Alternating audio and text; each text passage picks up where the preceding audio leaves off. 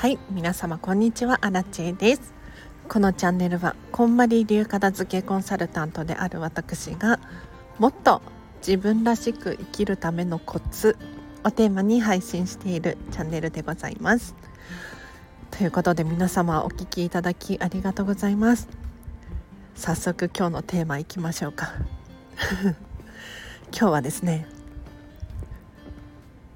大掃除終わったっていう 話をしていこうかなと思います。ちょっと耳が痛いかもしれないんですけれど大掃除終わりましたでしょうか？はい。もうね今日12月30日31日になろうとしているんですが年末といえば大掃除ですよね。はい。で大掃除のコツがあります実は。はい、まあ、コツっていうのかな。こんまり流片付けコンサルタント的にこのポイントを必ず押さえておいてほしいんですね。でこのチャンネルでも何度も何度も 伝えさせていただいておりますがお掃除とお片付け。これは必ず分けて考えてください。はい。お掃除とお片付け。これがごっちゃになってる人が何とも多い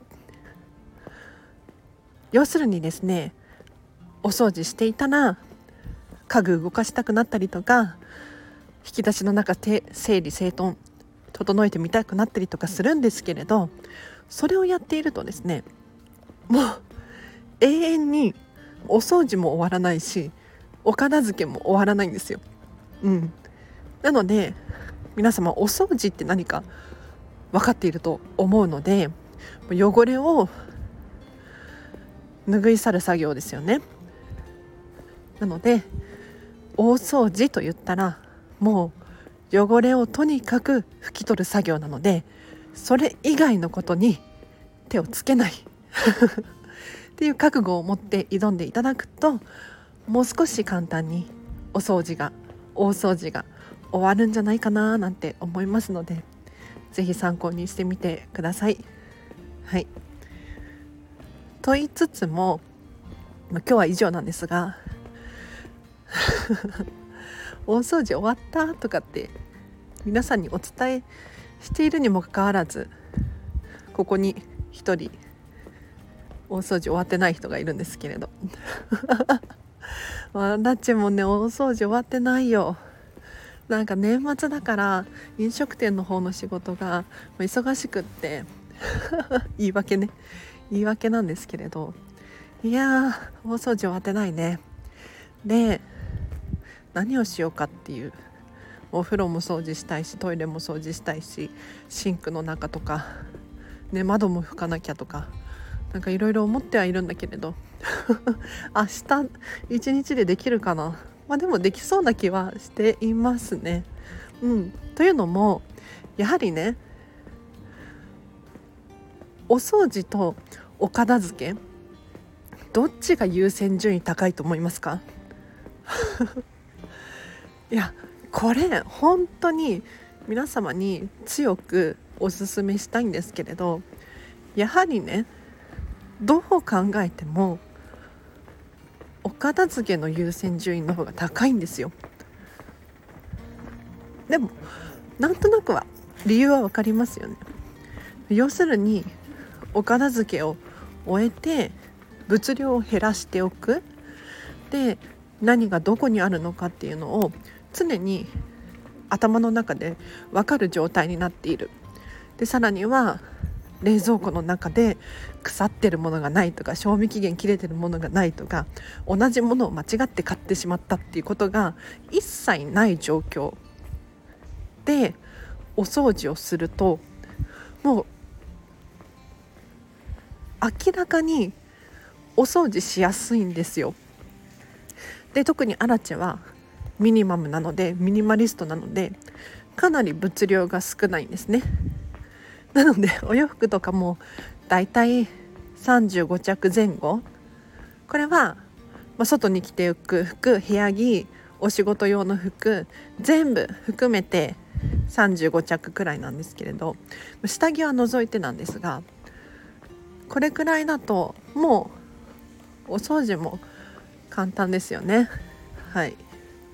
なのでついねあのお掃除優先にやっちゃうじゃないですか。お掃除って私たちは第一領域とかって思ってるんですけれど、まあ、第一領域って何かっていうと緊急だし重要なもの。お掃除をしないとおそらく体に悪い影響が出る。なので優先順位が一番最初に来るんですね。ただお片付け。お片付け私たちは第二領域って言ってるんですけれど重要なんだけれど緊急じゃないんですよ。だから2番目に来ちゃうんですね。でもよく考えてください。本当にお片付けの優先順位上げてお掃除とりあえず置いておいて。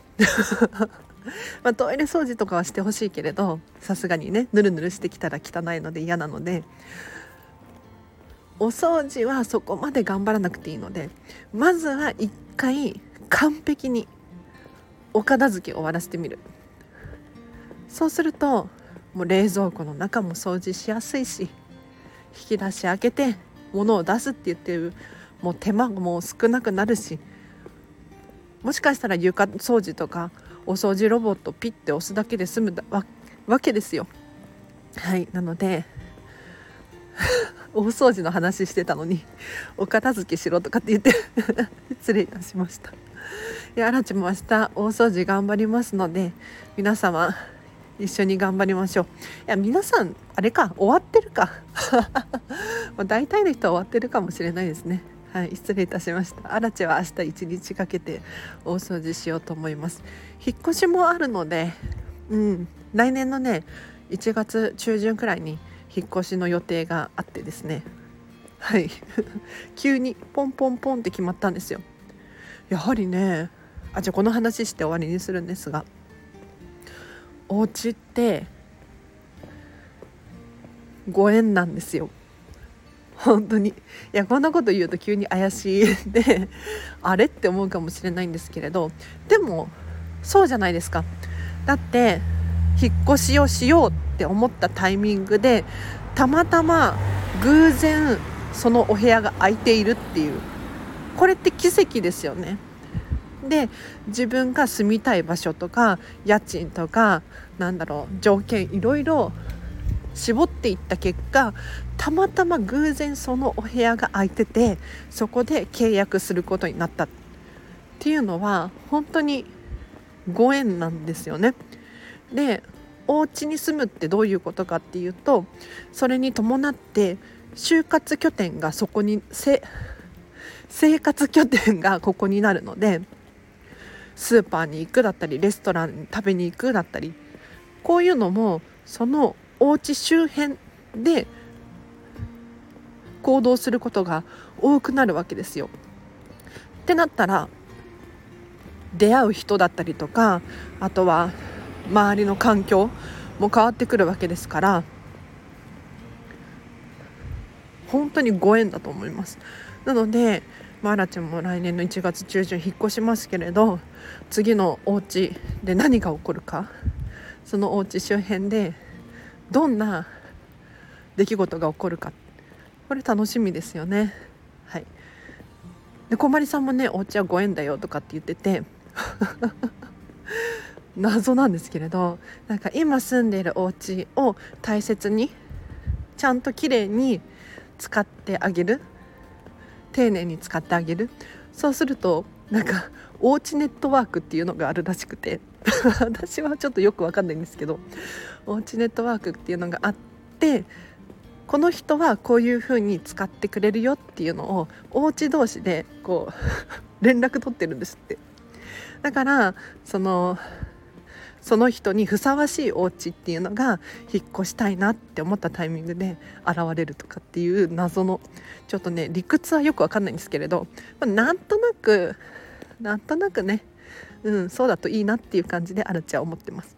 はいでは今日は以上でございます。皆様お聞きいただきありがとうございました。えっ、と大掃除応援してます。あお知らせがあります。フェムパスさんでウェブライターやっております。フェムパス片付けで検索していただくとアラチが出てくると思うんですがリンクも貼っとくのでぜひ読んでほしいです。ついね昨日かな？新しく記事が出ました。ありがとうございます。今回はですね勝手に片付けコンサルタワーオブテラー編です。はい。ディズニーシーが大好きすぎて勝手に片付けコンサルタント目線でディズニーシーのター・オブ・テラーを見学してきましたので その記事になります。結構いいですよ。本当にタワー・オブ・テラーは、まあ、お片付けの参考になる場所ですのでぜひ読んでみてください。リンク貼っておきます。